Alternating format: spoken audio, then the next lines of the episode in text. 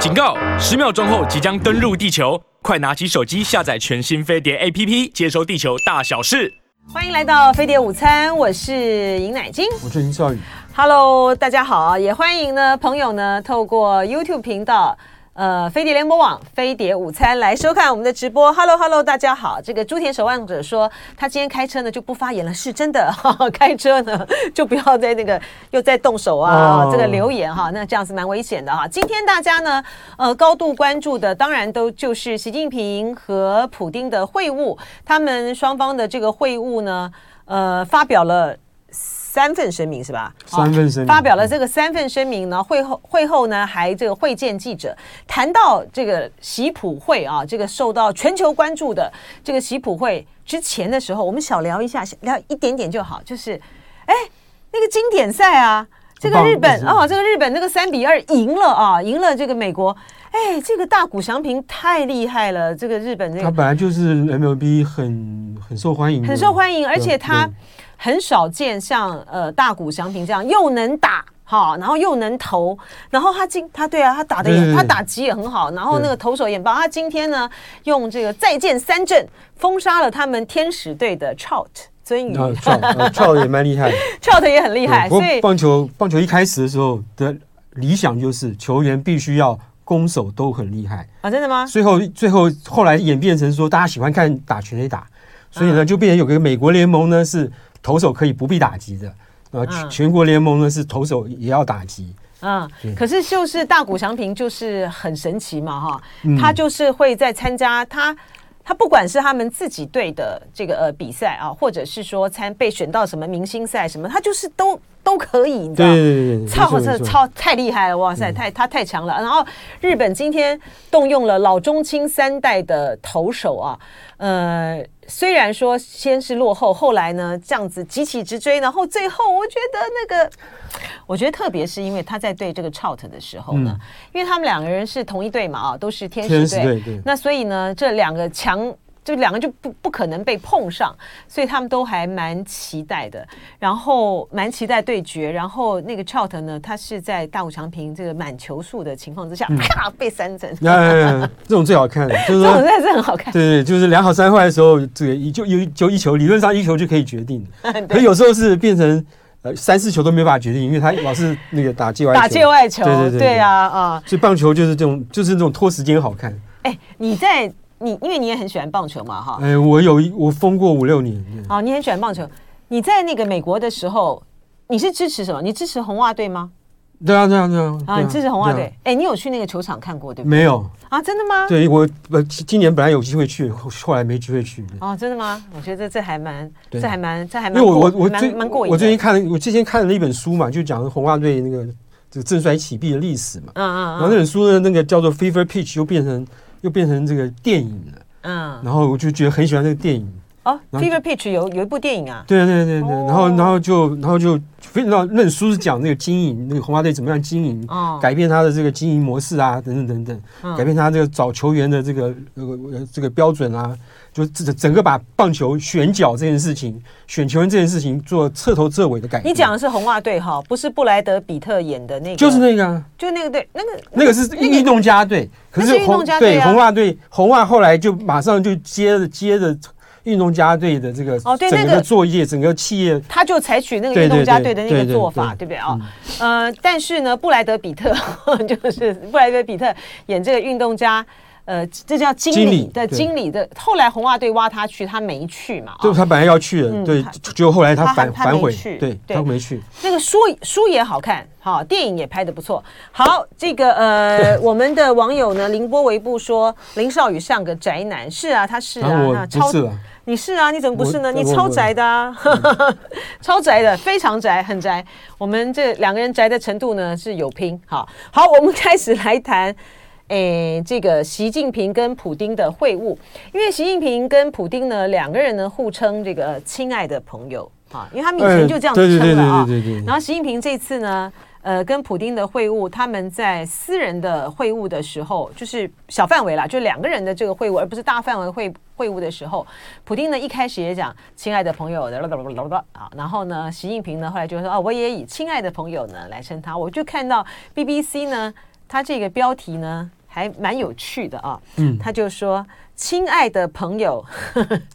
能如何影响这个乌克兰战事啊？这个战争的关系的走向呢？”好，我们先来谈哈，在他们共同发表的联合声明，还有他们的这个谈话的里面呢，嗯，大家共同关注的焦点就在于是呢，呃，都都强调哈，要通过。要通过和谈的手段，哈，要通过和谈，通过和谈呢，来呃解决啊，嗯、呃，重就俄方重申致力于尽快重启和谈，然后中方呢对此表示赞赏，对，俄方欢迎中方愿为通过政治外交途径解决乌克兰危机发挥积极作用啊，欢迎关于政治解决乌克兰危机的中国立场啊。然后就就在呃发表了这个文件之后呢，在他们的共同的这个记者会上，这个习近平呢还是呃强调了，并且重申了呃中方对于这个问题的呃立场呢，就在于是说嗯。要积极的劝和促谈，对，然后按照事情本身的是非曲直决定自身立场，始终坚定站在和平一边，站在对话一边，站在历史正确一边。好，那我们看看这个呃，普丁怎么谈呢？普丁呢，在他的这个记者会上面，他讲说，呃，他支持，他认为，呃，中方提出来的呃，俄乌和平方案可作为谈判基础，就等西方阵营准备好这么做。好。那他这样子显然就是对于所谓的这个和谈呢，也就释出了一个很大的善意啊。但是呢，有一个呢，就是在于是双方呢都讲到说要谈，可是并没有。可是你林少宇的观点是说，并没有对于停战什么时候停战做出一个明确的宣示。就是说，呃呃，本来在这个在习近平还习近平这次还没有出访之前呢，呃，这个大家对于这个，因为你好像你好像快，对不起，我们调一下位置，林少宇好像快。太太边了哈，这样进来一点，对，嗯，OK，那这个大家对于习近平的这个呃这次访问人都抱很高的期待，因为说实话，这个这个这个大战打了已经一年多了吧，就不管是正哪一支持哪一边的国家，都已经都大部分都已经很很觉得很厌倦了，嗯，老百姓更不用说了，所以这个习近平出访对于全世界的人来说，都基本上都有一个有有相当的期待。那当然大家。我想大家不会有人认为他一去就可以马上促成这个促成这个停火，或是促成两边这个和谈。可是最起码也要有一个有一个这个这个有一点进进展。可是我我我没有想到的是，呃，至少在这一次他还没有跟泽文斯基谈之前，跟普京的会晤的结束以后，大家看到中方呃只是重复了过去的立场，重复了过去的讲话，要尊要从尊重联合国宪章，要尊重国际。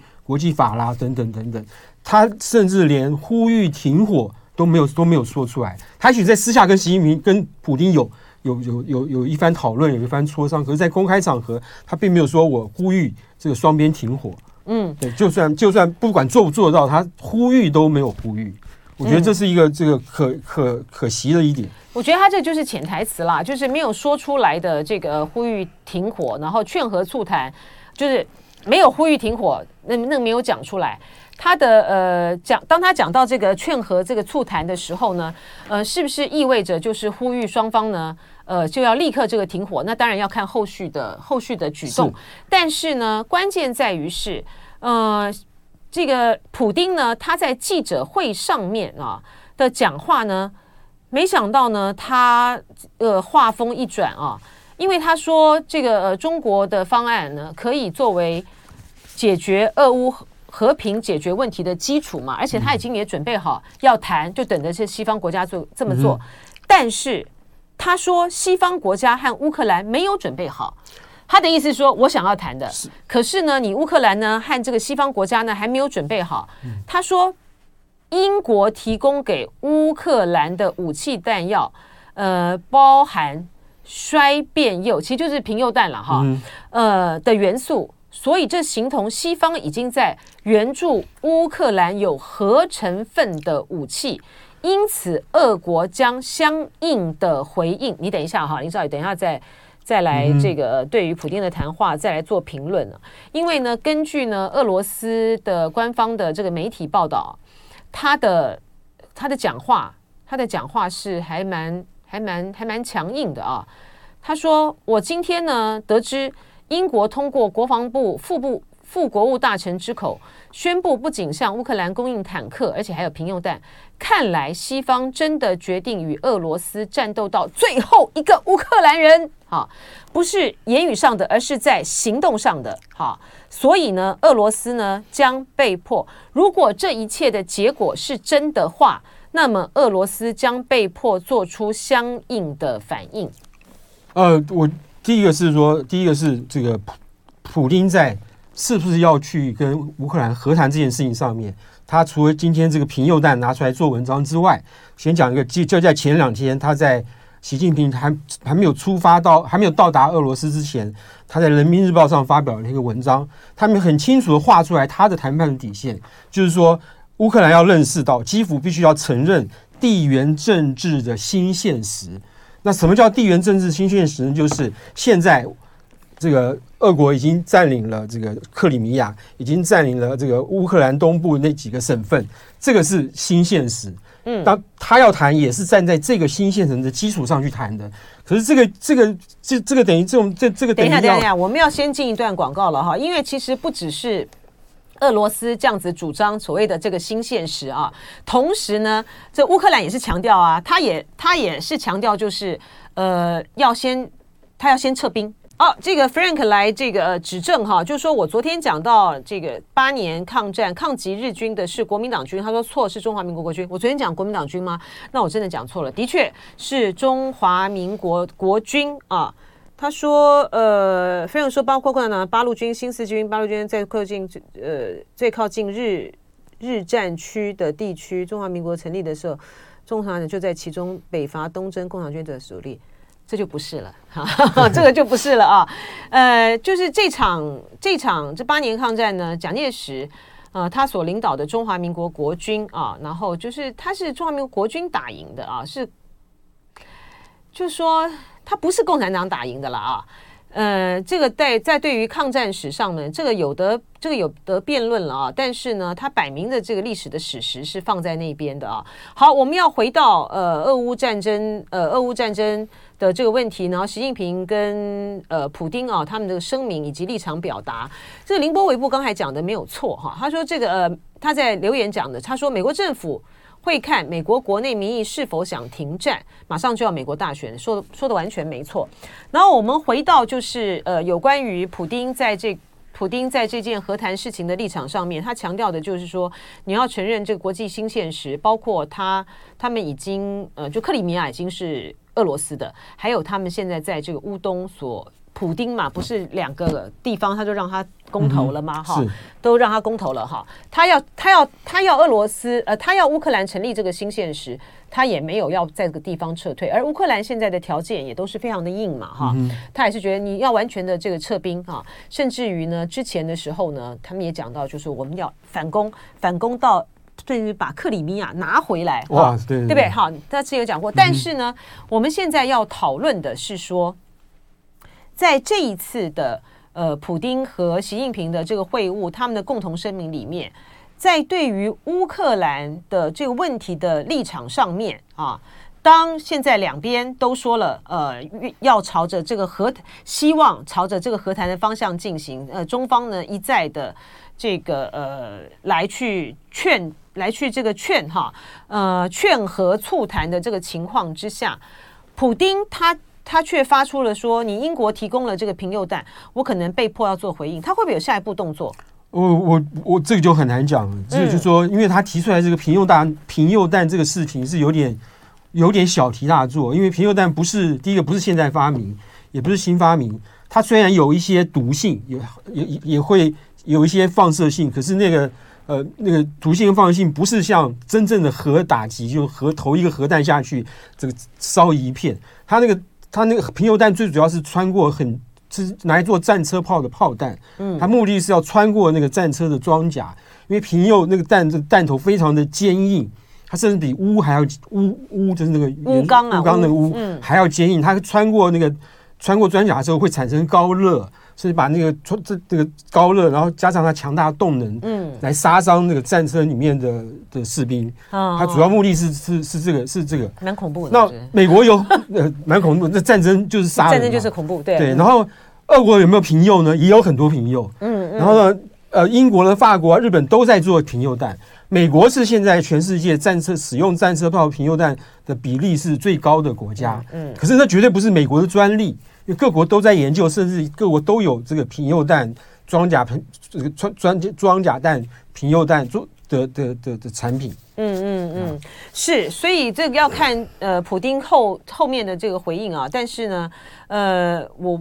我并不觉得啦，我我并不觉得，就是说他会在。因为英国使用了平诱弹，所以呢，他就是不惜的去，真的是动用到这个所谓的战术性核武。那那这个事情就就严就是严重了啊！只是看就是说，当这个呃，当他在战战场上面呃，会如何的这个回应？这普丁的方面的回应呢，也许也会对于中方想要极力促成的接下来的呃谈判，他也。也会造成一定程度的障碍嘛，哈，还是说大家就是打打谈谈，哈，呃，各自呢以这些手段来作为谈判的筹码，也有可能是这样发展啊。而在这个双方的普丁跟习近平呢发表的啊，呃，关于深化新时代全面战略协作伙伴关系的联合声明里面呢，对于呢不动用这个核武核核战争呢。打不得的这件事情呢，就是有有重申了啊，重申双方的这个立场，核战争打不赢也打不得啊，所以呢，要呃呼吁呢，联合所有的这个签署国遵循遵循遵循这个协议啊，协议的理念呢，切实降低核核战争的风险啊。然后美国呢也呃中俄双方呢也趁趁着这个机会呢，把这个 o c u s 呢也骂了一顿哈，然后就说。呃，美国、英国、澳大利亚建立的这个三边安全伙伴关系 （AUKUS） 及相关核动力潜艇合作计划，对于区域战略稳定生产所产生的后果和风险呢，严重关切。巴拉巴拉巴拉巴拉，所以呢，他要敦促呢，呃，AUKUS 成员国严格履行不扩。不扩散大规模杀伤性武器以及载运工具的义务啊，好，这就是顺带的在这个里面呢提提到的啊。然后在俄乌战争，呃，有关于调停啊，就中方要去调停俄乌战争的这个部分，如果说回到呃有关于解决政治解决乌克兰文乌克兰这个问题的呃文件这个十二点的立场来讲的话呢，因为。因为俄罗斯就是说这个是可以当做未来谈判的基础嘛，那他们强调的原则就是第一个尊重各国主权，然后呃摒弃冷战思维，停火止战，启动和谈啊。那中方呢愿意为这个启动谈判创造条件和提供平台，然后发挥这个建设性的作用。所以接下来就要看这个习近平什么时候跟泽伦斯基呃他视讯通话，对不对？以及他这个两个人通话到底讲些什么？我们现在甚甚至连他们通话是。公开的还是秘密的都不知道嘛。嗯嗯。对，然后理论上，如果他们要谈一些这个具体的啊，你怎么你愿不愿意让步啦？你让步到哪里去啊？这些这些事情就不会公开了。这不可能啊！对啊，对，不可能啊！你从这个习近平跟这个普丁的谈话，他也就是对于一个和平的这个问题，达到了一个双方和谈和谈的。就透过这个和谈来达到一个共识的话，其实基本上对于乌克兰来讲，我觉得台面上的的讯息大概也就会是是这样到这个方到这个方向哈。只是说，呃，泽伦斯基呢会不会透过跟习近平的对话，然后提出一些要求哈，比如说呃停火、完全撤军，这就要看泽伦斯基，这要看泽伦斯基他们。我觉得泽伦斯基应该会有，不然他他有他他他对于中国在在中国在这次俄乌战争中。对于这个这两边的立场一直都很暧昧，可是呢，中国在公开发言的时候，大部分都支持俄罗斯的什么主张啦，什么的北约东扩是罪魁祸首啦，等等等等。那么泽连斯基也希望中国在这个这这中间能够帮上帮得上忙，所以泽连斯基对中国一向一直都很客气，他甚至请他太太在那个慕在那个慕尼黑的这个安全会议上去找中方的官员带话，请说传他他写了一封信，对对对，就泽连斯基写了一封信给。呃，习近平就是希望呢，呃，习近平中国能在这件事情上面发挥关键性的作用。对，对那现在就是看这、嗯、看这个习近平认为他在他在普林前面能够说得上话到到什么程度为止。嗯，然后最重要的是，呃，我觉得这是一个战略上面的一个判断了哈。这个判断呢，就在于是说，呃，我前面讲过，当习近平这么大张旗鼓的呃访问莫斯科，然后作为他第三任国家主席的这个首战啊，而且一出手呢，就是一个呃这么关键的大事啊，要在俄乌战争上面呢劝和这个促谈，所以呢，他必然还会有下面的动作，而不会只是。而不会只是一个场面上面的仪式性的过场了之后，然后就结束了哈。这样子的话呢，不符合习近平出手的这个力度。对，习近平在这件事情上面改变了中国大陆在外交上常年来的做法。嗯，说呃，改变了多少我们现在不知道，不过他的确改变了过中国大陆过去这个向来不担任不担任这个冲冲突双方调人调人的角色。调人跟这个中间安排一个会场给你给给双方去谈判，那是不一样的。嗯，调人必须要说这个第一个他在双方都有公信力，然后他有分量够，然后他他他他必须要这个有时候要替某一方做一点主张，这才这叫调人。嗯，那伊拉克呢，在比如说在这个这个呃中东中东的问题上面，习近平在这个出发去俄俄国之前。在中东那边做了一件非常非常这个值得赞赏的事情，就是他把这个呃沙特阿拉伯跟跟伊朗拉到北京去谈。虽然伊朗跟沙沙特阿拉伯过去几年来已经谈了六次了，然后呢，所以他们之间坐下来谈判不是什么新鲜事。可是呢，因为美国的势力从中东撤出之后，沙利阿拉伯那个这个王储看萨曼看到说。这个是我我我必须要我被迫，你美国现在已经不管我不管中东的事情了，我被迫要去找一个这个大国在后在在我前面，于是他很自然找到中国，因此他很自然把这个第第七次水到渠成的这些这个事情呢，把 credit 做给中国大陆去去去拿这个 credit。不不不只是如此了哈，就是说，因为这个习近平他在访问沙地阿拉伯的时候，他就跟这个萨尔曼哈，他们就他就提出了啊，要去促成这件事情。是，我觉得所以这件事情是习近平是很重要的。习近平你呃，习近平这个启动的这件事情，嗯，是中国大陆这个在这外交上不当调人这件事情的一个很重要的转转捩点。对，至于他以后会调到什么程度，那是另外一回事了。你是说俄乌吗？俄乌呃，或者是对俄乌俄乌哦，就。我觉一一启动之后，一启动之后，呃，万万没有就是冲突突然就，我我会说，以后他在比其他的其他的其他的国家如果产生冲突的话，他觉得他也要他去调解，对他的国家利益有有帮助的话，那当然啊，他会他会他会进行到什么样的程度？嗯，是是，他会担任这个保证人，甚至这个保证人，保证这和平的人呢？还是说他只是安排一个场地给冲突的双方去去开会？这差别是很大的。嗯，我想应该不止了哈，因为的对于你记不记得，在一开始呃战争开始不久的时候，呃，乌克兰就提出了所谓的调停的方案，嗯、它就是要有一些大国作为安全保障保障国，对对，对不对？那这其中就是包括了中国大陆啊，所以呢，很可能呢，未来呢会朝着这个方向走哈。那我们现在就是在等着他们下一步到底什么时候。呃，会启动，真正是开始这个启动和谈，因为你到时候慢慢的这些的各方的力量加进来的时候，像欧洲啊，像美国呢，他们都必须都必须要去参与的啦。那但是只是说在呃之前的时候，呃，美国对于习近平此行的就是泼了很多的冷水啦，讲了很多的这个酸言酸语啊啊，嗯呃，你你认为美国的意图在哪里？你说中东行还是俄乌？当然是俄乌啊！俄乌他看准了这个美国。中东行，他们都他们中东行，对中东行，美国就在状况外啊。对，美国在状况外，而且美国基本上也不能说什么反对的话。嗯，所以他就说啊，我们也希望看到区域和平跟稳定啊，等这基本上对美国是是好好处没错。可是俄乌不一样，俄乌在俄乌这个中国在俄乌俄乌战争的立场上是比较偏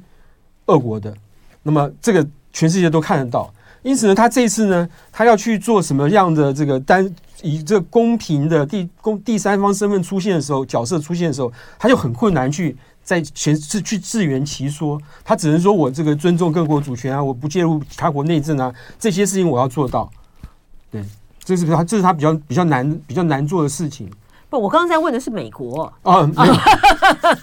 我说美国，美国就泼了很多的这个冷水嘛，哈。我觉得一方面呢，现在的这场战争进行到现在，美国还没有想停啦，哈。然后呢，这这是不是第一个？第二个是说，呃，如果说中国出手，呃，真的能够让这场战争呢出现一个逆转性的这个变化的话。对于美国来讲，也不符合他现阶段希望拉紧呃欧洲呃欧盟这些国家，然后拉开一个对抗俄罗斯、对抗这个中国的这个阵线，不符合他的战略利益吗？对，那对，其实对中国大陆来说，俄乌现在停止战争，呃，这个也不太符合他的利益，因为对俄国来说，他的对中国来中中国大陆来说，俄乌战争继续打下去，就可以继续牵制美国的资源跟美国的这个这个注意力。那么对，这对中国大陆是是有帮助的。嗯，但是解决，但是解决，但是当他以一个和平缔造者的这个姿态哈，然后要去解决这个俄乌战争，呃的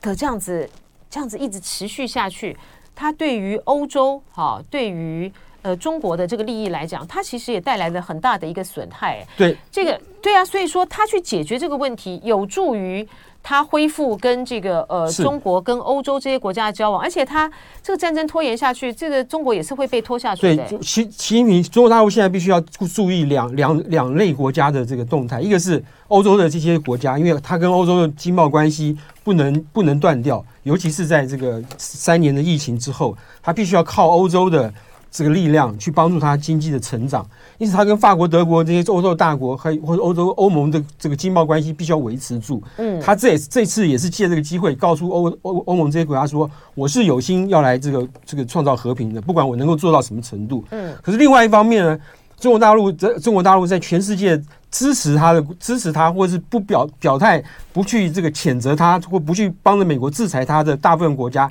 都是这个南半球那些比较贫穷、比较贫穷的贫穷的国家。他也要照顾到这些人对于中对于这个中国大陆的看法，就是说，如果今天大陆中国大陆失去了那些国家的支持的话，他在联合国的投票，什么什么制裁啦，什么他都会输得一塌一塌一塌糊涂。因此，他必须要告诉这些国家说，我的立场是不会因为。是什么样的困难而改变的？我这次就是要告诉你，在俄国这么的支持这个普丁，目的就是要告诉大家说，我的我既定的立场就是这样子，就是就是要这个帮助帮助俄国抵抗美国的霸权，对，不会被这个美国欺负。嗯，对，是。然后呢，在这这一次呢，呃，双方发表的就中俄啊，双方发表的这个声明里面呢。但是什么问题都谈嘞，好，从这个北极呢到外太空啊，然后全球的从东盟啊、非洲啊，啊的呃开发呀，各方面的开发呢都这个关切，然后也借着这一次的呃联合声明呢，对于当下哈比较新的这个议题表达双方关切。好，我们来谈一再来谈一点哈，关于呃中国跟这个俄罗斯呢，他们发表的这一份深化新时代全面战略。呃，协作伙伴关系的联合声明啊，然后呢，他们特别强调，因为在讲这个新时代呃关系呢，在二零一九年的时候，习近平到俄罗斯去访问的时候呢，就已经把双方的关系呢。就是界定到是新时代的关系。去年的那个在二零二零一九年，我说二零一九年的时候，他去访问的时候就就提到了哈，不是去年啊，去年今年二零二三。我说去年冬奥那个那一次很重要的声明，也是用新时代，也是用新时代哈。然后为什么在二零一九年的时候提到这个新时代呢？当时的呃国际的大背景呢是呃川普呢已经在开始打这个呃贸贸易战了啊，就中美贸易战已经进入到一个白热化的。阶开始白白热化阶段，所以呢，中俄两中俄两国呢共同面对霸权主义、单边主义啊，所以是一个新时代的关系。然后在今天的这一份这个声明里面，他们说什么是是吗？优先合作伙伴，优先合作伙伴啊，就是要来凸显这两国的这个利益，这两国的相互所共同关切的利益价值以及合作的项目呢是。远高于其他国家跟其他国家的关系的，是他们目前大概中国也是这个莫斯科最好的朋友，莫斯科也是他北京最好的朋友。是，刚才我那另外呢，我刚刚就提到了哈，就核战争打不赢打不得，然后借着这一点呢，把那个奥克斯呢就批评了一顿哈，然后呢，呃，然后也强调了，就是呃，要希望呢，这个伊核伊核这个伊核协议的问题呢，尽快恢复谈判，取得成果。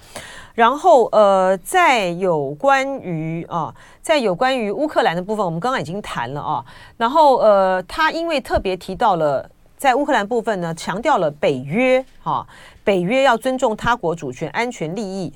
等哈，这个些的重要的这些的价值，客观。看公正看待他国的和平发发展，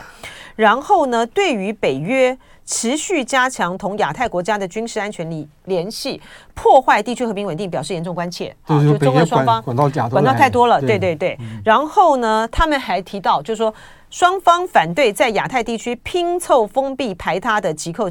的集团架构啊。美国抱持冷战思维，推行印太战略啊。然后，呃，这是他们是表达反对的，就四方会谈啦、啊，奥克斯啊，对对，都是哈。然后呢，呃，加强中东战略这个自主。然后在这个呃有关于朝鲜问题上面呢，他们也也提到了啊。嗯、我觉得朝鲜问题的部分呢，它有一个它的这个提法，保持冷静克制。对，他也是要求就是努力推动局势缓和。对，然后也是对话嘛。对，美方应以实际行动回应。朝方正当合理的关切，嗯，为重启对话创造条件，嗯，然后还是强调，就是对话协商才是解决核半岛的唯一出路。那现在不行啊，现在美韩正在这个联合军演，而且这次规模很大，嗯，是那个尹锡悦上来的第一次嘛，嗯，对，第一次大规模的这个正式的演习。所以说，这个金正恩也去看了这个核反击的，对啊，对啊，金正恩前两天他们又试射了一枚洲际弹道飞弹啊，嗯，是，然后那个。中方因为中俄在有关于朝鲜半岛的这个问题上面的角色和影响力，其实还是蛮大的了哈。只是现在呢，就是一切的问题都在在都在都在美国。当美国现在就是冷处理，然后强化朝鲜，对对，冷处理朝鲜，强化这个演习的时候呢，这个进程呢，它也就所谓的这现在看不到看不到重启对话的机会了。朝鲜没有对，前两天金正恩才宣布说，这个军全国的。民众有八十万人，从要这个登记重新回到部队里面服役。嗯，那现在说不止呢，到的人有一百多万。对对对对，他有一百多万人了啊！Hello，还跟欢迎大家呢持续的来讨论啊！谢谢这个呃呃，我看这个 Number One 啊，坚若磐石啦，啊，然后还有呃这个很多朋友呢都在加进来这个讨论，哎。话题还在那个抗战的这个问题上面哈，这看到没有？就是哎，抗战这个问题是可以好，这要谈要谈很长的这个时间了啊。好，然后我们呢，呃，要再来回到就有关于呃大陆呢，中国出手让这个沙特阿拉伯和这个伊朗。啊，是，嗯，恢复邦交这件事情的这个影响性，后续还是一直不停的在发酵。对，这个是美国这个在中东地区的一个大失策啊。这这失策是从川普川普时代就开始了。二零一九年的时候，二零一九年九月的时候，发生了一件事情，就是叶这个叶门的一个胡西反对组织、反叛组织，他是、嗯、呃伊朗的这个这个这个叫做代理人，他对沙特阿拉伯两个炼油炼油厂发射了这个飞弹。也用这个无人机攻击，沙特阿拉伯就很紧张，因为石油是它重要的来源。嗯，然后他就因为过去美国只要是牵涉到美国在这个在这个中东的利益，尤其是炼油设备是它的利益所在，美国一定会出兵，或是用各种方法，用各种军事方法去帮助沙特阿拉伯去解决这个问题。没想到那一次川普呢，就当做没这回事儿。就也不反应，然后对于沙乌地阿伯要求说，那你给我什么爱国者飞弹什么，他都没有都不做声。嗯，沙乌地阿伯那时候就就很气愤，然后这时候呢，那时候伊拉克呢就进来说，我帮你调停这个跟伊朗之间的冲突。伊拉克为什么要这样做？因为因为伊拉克是一个。呃，逊尼派跟这个什叶派都有的国家，对对，而且什叶派的人越来越多，嗯，他内部为了这个逊尼什叶两派的这些争斗啊等等，他也头痛的很，他希望两派和解，对他国家才有帮助，嗯，因此呢，伊拉在伊拉克牵线之下呢，然后这个伊朗跟沙特阿拉伯就开始谈谈这个谈啊谈啊，上桌谈谈谈了六次，然后呢，这时候美国势力还没有撤出，沙特阿拉伯仍然对美国寄予厚望，到阿富汗撤兵的时候。沙特阿拉伯以及其他逊尼派中东国家终于想到，终于承认说，美国是这次是吃了秤砣铁了心，他不会不会再回来了。就是要他要离开这个中东的中东问题的泥淖，他要把他的注意力就集中到印太这个地方。然后呢，这时候中国大陆进来，中国大陆在在在中就中东区有一个优势。这优势是他过去他从来不选边站，在中东不选边站，他不会去特意去这个这个去亲伊朗，也不会特意去亲以色列，也不会刻意去亲沙特阿拉伯，他跟三方基本上是等距交往。因此他进来，这个又说跟跟这个三各个国家说，我有很多的这个经济经济利益可以给你们，是说大家都愿意啊。美国走了，我当然要找一个另外一棵大树来靠啊。这是这是这一次他能够这个把这个。把把这个伊朗跟沙乌地阿拉伯拉到北京去，把这个 credit 做给他的一个很重要的因素。嗯，那所以这个呃这个呃，新加坡大学有一位马马凯硕教授，他最近写一篇文章说，美国错就在错在他在中东，他是一个他的形象是一个 war maker，他是这个制造战争的人，从这个跟伊朗不和开始到这个波湾战争，他在中东都是一个 work maker 的形象，可是，在中国大陆在中东现在确实保持很很久一段时间，它是一个 peace peacemaker，它是和平缔造者的形象，这是中国大陆成功的地方。因为中国它不会在乎你是什么什么独裁政权啊等等等等，它就是它就它就这样做。相反的，可是，在相反在俄乌，中国大陆呃呃美美美国呢，现在是置身事外，那中国大陆必须要让他自己成为一个和平缔造者的形象。在在在俄乌战争的地方，美国在俄乌战争怎么会置身事外？他是他他他没有他没有他的意思是他没有出兵，对对对，嗯，他只是他就是供应武器嘛，嗯嗯，他一点都不置身事外啊。不过这次马他的是一种，他就是应该是相对于他在阿富汗阿富汗中东。的角色，他在。在俄乌战争的时候，是美国是比较置身事外，对，对不对啊？那所以呢？所以马凯说他的建议是什么呢？呃，就是你应该这个不要去，第一个他不要去，不要去，因为这个国家是什么制度，你就选择性的去支持或者不支持他，作为你去这个支持支持与否的理由。嗯，其实其实这个美国他也没有因为。他也没有因为沙乌地阿拉伯是一个王权国家，然后不民主，而就不支持他。没有啊，他也就只是在，他也就只是在这个卡舒吉的这件事情上面，当这华邮嘛，哈，对对对，当这位华邮的这个记者被那么残忍的被那么残忍的肢解了之后呢，拜登就是他们民主党政府就是有很多的这个批评，所以就搞得搞得这。搞得这个萨，搞得那个萨尔曼这个王储非常的不爽嘛。但是问题是说，他也拉下老脸，巴巴的跑去这个沙乌地阿拉伯啦。但是人家不，那时候那时候已经来不及了，就不给他面子。对啊，对啊，那时候已经来不及了。嗯，对啊。那可是换做今天换成中国大陆，他也许连这个都不，连批评他都不会批评。嗯嗯，他就说这是你家的事，跟我没有关系，没有影响到我就就没事。是我们来看一下这个呃，看一下网友的评论啦，哈。嗯，我觉得这个很慢慢。林波维布说，美国有特种兵在乌克兰。哦，那这是前一阵子那个美国前国防部部长艾斯培说的。嗯、对对对，嗯，我后来查到，他的确有说这个话。嗯，然后呢，他们的确现在有人在参与。他是他美对美国有派顾问，嗯、就是那些军人其实都是以顾问的身份去的。可是顾问有没有有没有真正介入去作战？我觉得是有的。嗯，对，可是他们都不没有对外说。是，他的确啊，就像是林波维布所说的，美国啊，他跟这个呃，给乌克兰军人和外籍军人呢提供什么？提供军事顾问，没错哈。嗯、所以我们刚刚解释了啊，就是说到底他有没有呃实际的参与作战，现这不不明了哈。Hello，黄俊你好，呃，他说他中午刚下课，现在来呵呵 来参加啊，他呃那这个出了一点这个延误，他因为他昨天有他昨天有在笑马英九啦，嗯、笑马英九的眼睛手术，他说不知道是不是因为这样子而延而这个就是看这个 YouTube 不顺利。马英九没有这么大的，马英九没有这么大的，没有这么大的这个能耐啊。然后在有关于乌克兰的问题上面呢，嗯，